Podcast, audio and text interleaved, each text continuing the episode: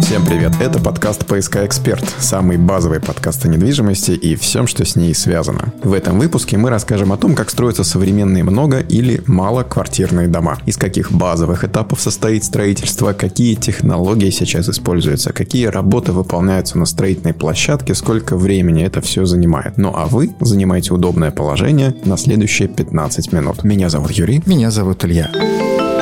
Тема недели. Есть участок, есть проект, который прошел все экспертизы и согласования. Девелопер и все его подрядчики уже знают, что они будут строить и как это будет расположено на участке. А дальше начинается подготовка к строительству. Этап, с чего все начинается, называется ИГИ – инженерно-геологические изыскания. И прежде чем начать любое строительство, будь то хоть многоквартирный дом, хоть частный дом на дачном участке, нужно изучить характеристики грунтов. В простонародье это называется «сделать геологию». При строительстве домов задача схожая. Специально обученные сертифицированные люди со специальным оборудованием приезжают на место строительства и исследуют состав грунтов, на которых будет строиться дом. Выясняется, где находится плотный слой, на который можно будет опереться. Исходя из этого, а также исходя из нагрузок, конструкторы рассчитывают фундамент. И если вы думаете, что фундамент – это вырыть яму и залить ее бетоном, то вы ошибаетесь. Петербургские грунты – это ребята ненадежные и нестабильные. Полагаться на них при строительстве не приходится приходится. Особенно в центре города, где есть водонасыщенные слои, пески и так далее. С этим, кстати, еще связана сложность строительства метро. И не то, чтобы мы оправдываем темпы, которыми строится петербургское метро, но в северной столице подземку действительно делать непросто. Нужно копать очень глубоко, и это как минимум. А если вы обращали внимание на строительные площадки когда-либо, то наверняка заметили, что котлованы под фундамент выкапываются на относительно небольшую глубину. И сам фундамент, получается, ну вот он лежит себе на глубине глубине где-то 3-5 метров. Но может быть побольше, если, например, строится многоуровневый подземный паркинг или какие-то другие подземные этажи. Но все равно до метро точно никто не копает. И как же тогда этот фундамент под огромной массой здания никуда не съезжает с учетом того, что грунты в Петербурге очень нестабильные? А дело в том, что при строительстве домов никто не отменяет того, что нужно все-таки идти глубоко. Но для этого используются сваи. Глубина погружения свай, то есть их длина, зависит от свойств грунта и определяется определяется уровнем залегания плотных слоев, и каждая свая должна упираться в эти самые слои. Ну, например, такими являются кимбрийские глины, но бывают и другие твердые слои. Сваи получаются в случае с Петербургом очень и очень длинные. Например, при строительстве премиального комплекса «Северная корона» в Петроградском районе Петербурга на набережной реки Карповки твердые слои были обнаружены на глубинах от 24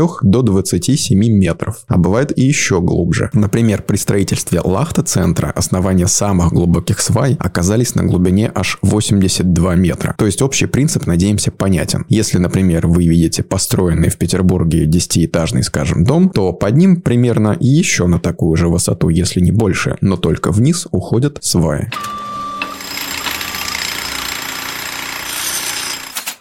Вместе с этим очень часто грунты под будущим зданием все равно нужно дополнительно стабилизировать. Для этого используется технология jet grounding. Это струйная цементация, при которой под землю через специально пробуренные скважины под давлением закачивается цементный раствор. В процессе закачки частицы грунта и этого раствора перемешиваются и затвердевают. Таким образом земля, грубо говоря, цементируется, то есть стабилизируется. Эта технология очень часто используется при строительстве в центре Петербурга, но и не только в центре, да и не только Петербурга. Итак, прежде чем заливать фундамент, нужно не только выкопать котлован, но и сделать свайное поле, погрузить десятки этих свай на большую глубину. Количество свай и их диаметр тоже рассчитывается, исходя из того, какой именно дом будет строиться. Думаете, это все? Нет. Очень часто параллельно возникает еще одна сложность. Вокруг строящегося дома, и мы снова говорим прежде всего о центре Петербурга, хотя и далеко не только там такая ситуация, есть и другие построенные ранее дома. Построенные еще и при царях, и по технологиям той эпохи, что в совокупности с теми же самыми нестабильными грунтами ставят перед строителями задачу стабилизации еще и всей окружающей застройки. И для того, чтобы исключить какое-либо движение земли, то может негативно сказать, сказаться на стоящих рядом домах и зданиях, строительную площадку ограждают подземным забором. Это называется шпунтовое ограждение, а если совсем точно шпунт Ларсона, по фамилии человека, инженера, придумавшего эту конструкцию. Вы наверняка ее видели, просто не знали, что она так называется. Она представляет собой металлические полосы, очень толстые, со специальным профилем, U-образным, который забивается в землю и соединяется между собой. Таким образом, получается сплошная стена, опоясывающая строительную площадку. Внутри между этими стенами устанавливаются распорки, и таким образом это шпунтовое ограждение берет на себя любые попытки нестабильных грунтов съехать с темы, что называется.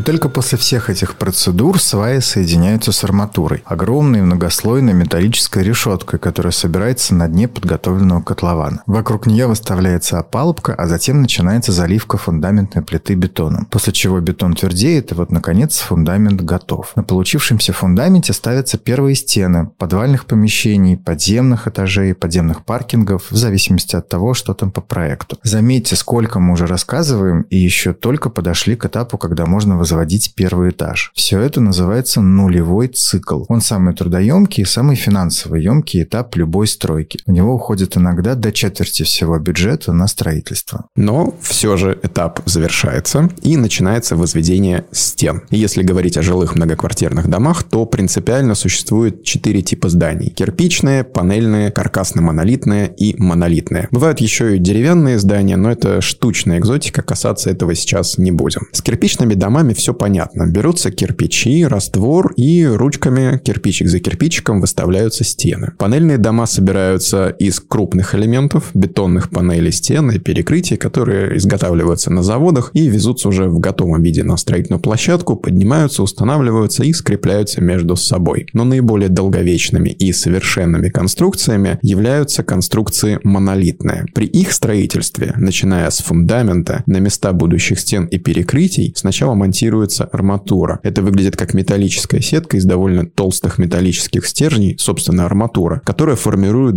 контуры будущих стен. Затем вокруг этой выставленной арматуры выставляется опалубка. Это специальные скрепляемые между собой щиты, между которыми есть пространство, и которые представляют собой герметичный с трех сторон контур. Опалубка устанавливается так, чтобы оставались проемы под двери и окна. А затем внутрь, в пространство между этой опалубкой, в этот созданный созданный контур и заливается бетон. Данный этап возведения монолита так и называется – этап монолитных работ. Бетон заливается двумя способами. Способ первый – с помощью бетононасоса, который берет выгружаемый из бетономешалки свежий жидкий раствор и, прокачивая его по трубе, доставляет прямо к месту возведения будущей стены или перекрытия. Второй способ – с помощью большой конусообразной емкости, в которую на земле заливается бетон, который затем цепляется подъемным краном и перемещается к нужной точке. После чего через сопло в своем основании опорожняется. Эта емкость называется бадья или стакан. Нормальный такой стакан – емкость в тысячу или более литров. После того, как бетон набрал пока еще не полную, но уже достаточную прочность, обычно это уходит до 2-3 суток, а полубка разбирается, снимается и переносится дальше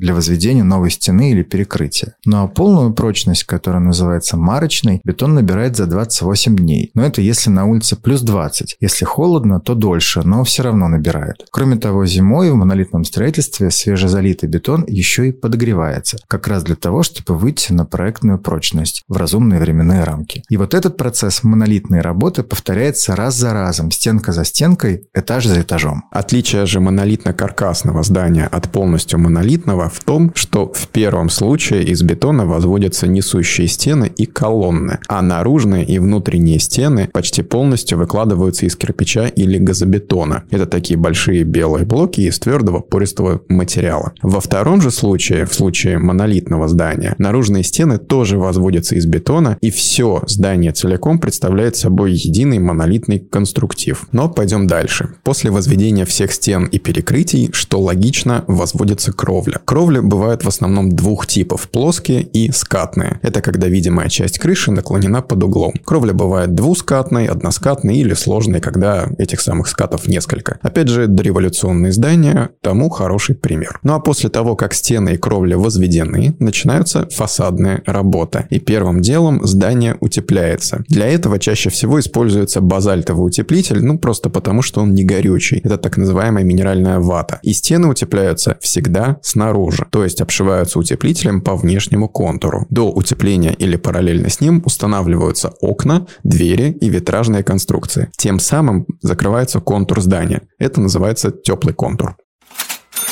Вообще, как правило, все процессы, которые только можно выполнять на стройке параллельно, выполняются параллельно. Например, верхние этажи еще могут быть на стадии возведения, а нижние уже отштукатуриваются и отделываются. Если, конечно, время года позволяет, поскольку здесь нужна устойчивая плюсовая температура. То есть прямо в процессе возведения этажей внутри здания набирают обороты десятки процессов. Электрические сети, вентиляция, водоснабжение и водоотведение, отопление, освещение, пожарная сигнализация и дымоудаление, лифты, словом, все. Все устанавливается, монтируется, запускается, испытывается. Работы эти выполняют отдельные подрядные компании, каждая из которых специализируется на своем виде работ. Также дом подключается к городским сетям, к воде, теплу и газу, если есть, канализации и, конечно, электричеству. Сначала монтируются точки подключения на самом доме, а потом они соединяются с городскими сетями, и работы эти выполняют также специализированные подрядчики от снабжающих организаций. Ну, потому что все должно быть подключено правильно, и под соответствующим техническим надзором. Технический надзор со стороны строительной компании также ведется на каждом участке работ. Каждый выполненный внутри строительства этап принимается отдельно. Пару слов можем сказать про отопление. А, существуют две принципиальные схемы отопления жилого дома. Первая – это когда теплоноситель, которым выступает горячая вода, по трубам от локальной котельной идет в дом и далее нагревает воду уже во внутреннем контуре отопления. Этот же теплоноситель нагревает и воду, которая затем идет по трубам трубам и в краны с горячей водой. Это современная система, при которой в каждом доме стоит индивидуальный тепловой пункт, который обеспечивает этот самый теплообмен.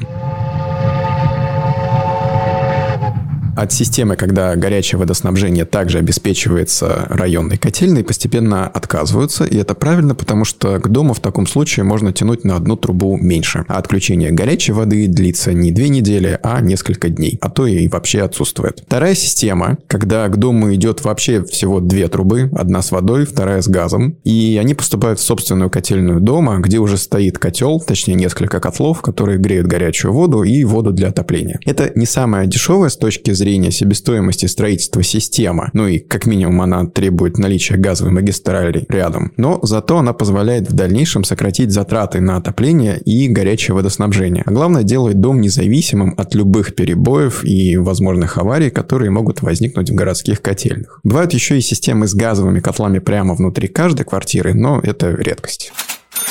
Вернемся же на нашу стройку. Дом подключен, внутри идет отделка, а из видимых стороннему наблюдателю финальных процессов строительства остается только два. Это фасады и благоустройство. Фасады бывают разных типов. Чаще всего это вентилируемые и так называемые мокрые фасады. Вентилируемый фасад называется так потому, что между стеной и утеплителем и наружным отделочными материалами есть зазор. То есть на стене устанавливаются металлические конструкции, на которых закрепляется и которые закрываются натуральным камнем, керамогранитной гранитной плитой, разного рода декоративными элементами и всем остальным, как задумал архитектор. В ряде случаев фасады отделываются клинкерным кирпичом, то есть по наружной стене выстраивается кирпичная стена из красивого, аккуратного кирпича, и тогда со стороны кажется, что дом кирпичный. Мокрым фасадом называется гладкая отштукатуренная наружная стена. В таком случае на утеплитель наносится базовый слой штукатурки, а сверху декоративный слой. Гладкий практически любых расцветок, а иногда просто белый, который может дополнительно окрашиваться. Очень часто фасады бывают комбинированные. Нижний этаж или первые два отделываются каким-то натуральным материалом, например, камнем, а выше идут гладкие стены, отштукатуренные. Нетрудно догадаться, что первый тип фасада значительно дороже, чем второй. Поэтому комбинированный фасад обычно призван, с одной стороны, сэкономить средства и сделать стоимость квадратного метра чуть меньше, а с другой он обеспечивает на уровне взгляда приятные этому самому взгляду фактуры и расцветки. Таким образом ловятся оба зайца и практичный, и эстетичный.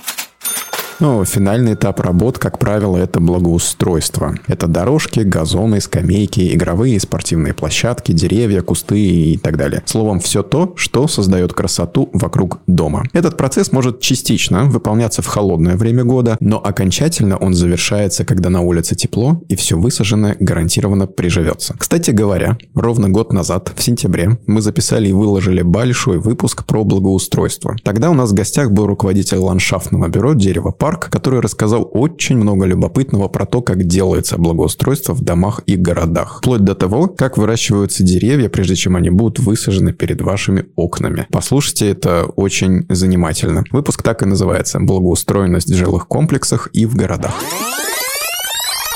После завершения всех этапов дом готовится к вводу в эксплуатацию. Сначала проводится внутренняя приемка. У строительной компании есть, как мы помним, собственный технадзор, который проводит финальную проверку всего того, что было сделано. Если есть какие-то замечания, то они устраняются. А затем в назначенный день и час на объект завершенного строительства приезжают ревизоры, а точнее комиссия Госстройнадзора, того органа, который ранее выдал разрешение на строительство. Комиссия проверяет соответствие результата проекту, то есть чтобы все, что было заявлено, было сделано в точном соответствии с планом, с НИПами и ГОСТами. После чего подписывается специальный документ, он называется «Заключение о соответствии» или ЗОС. С этого момента остаются считанные дни до выдачи последнего документа – акта о вводе дома в эксплуатацию и до того момента, когда счастливые будущие жители построенного дома будут приглашены на просмотр и приемку своих квартир. Ну а нам в завершении нашего виртуального экскурса по строительному циклу осталось сказать,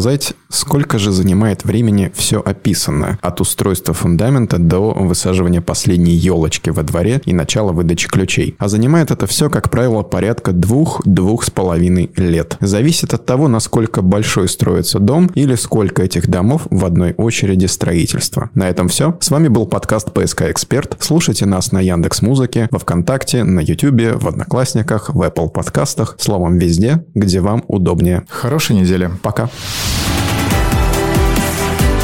ПСК «Эксперт» – экспертный подкаст о рынке недвижимости Петербурга.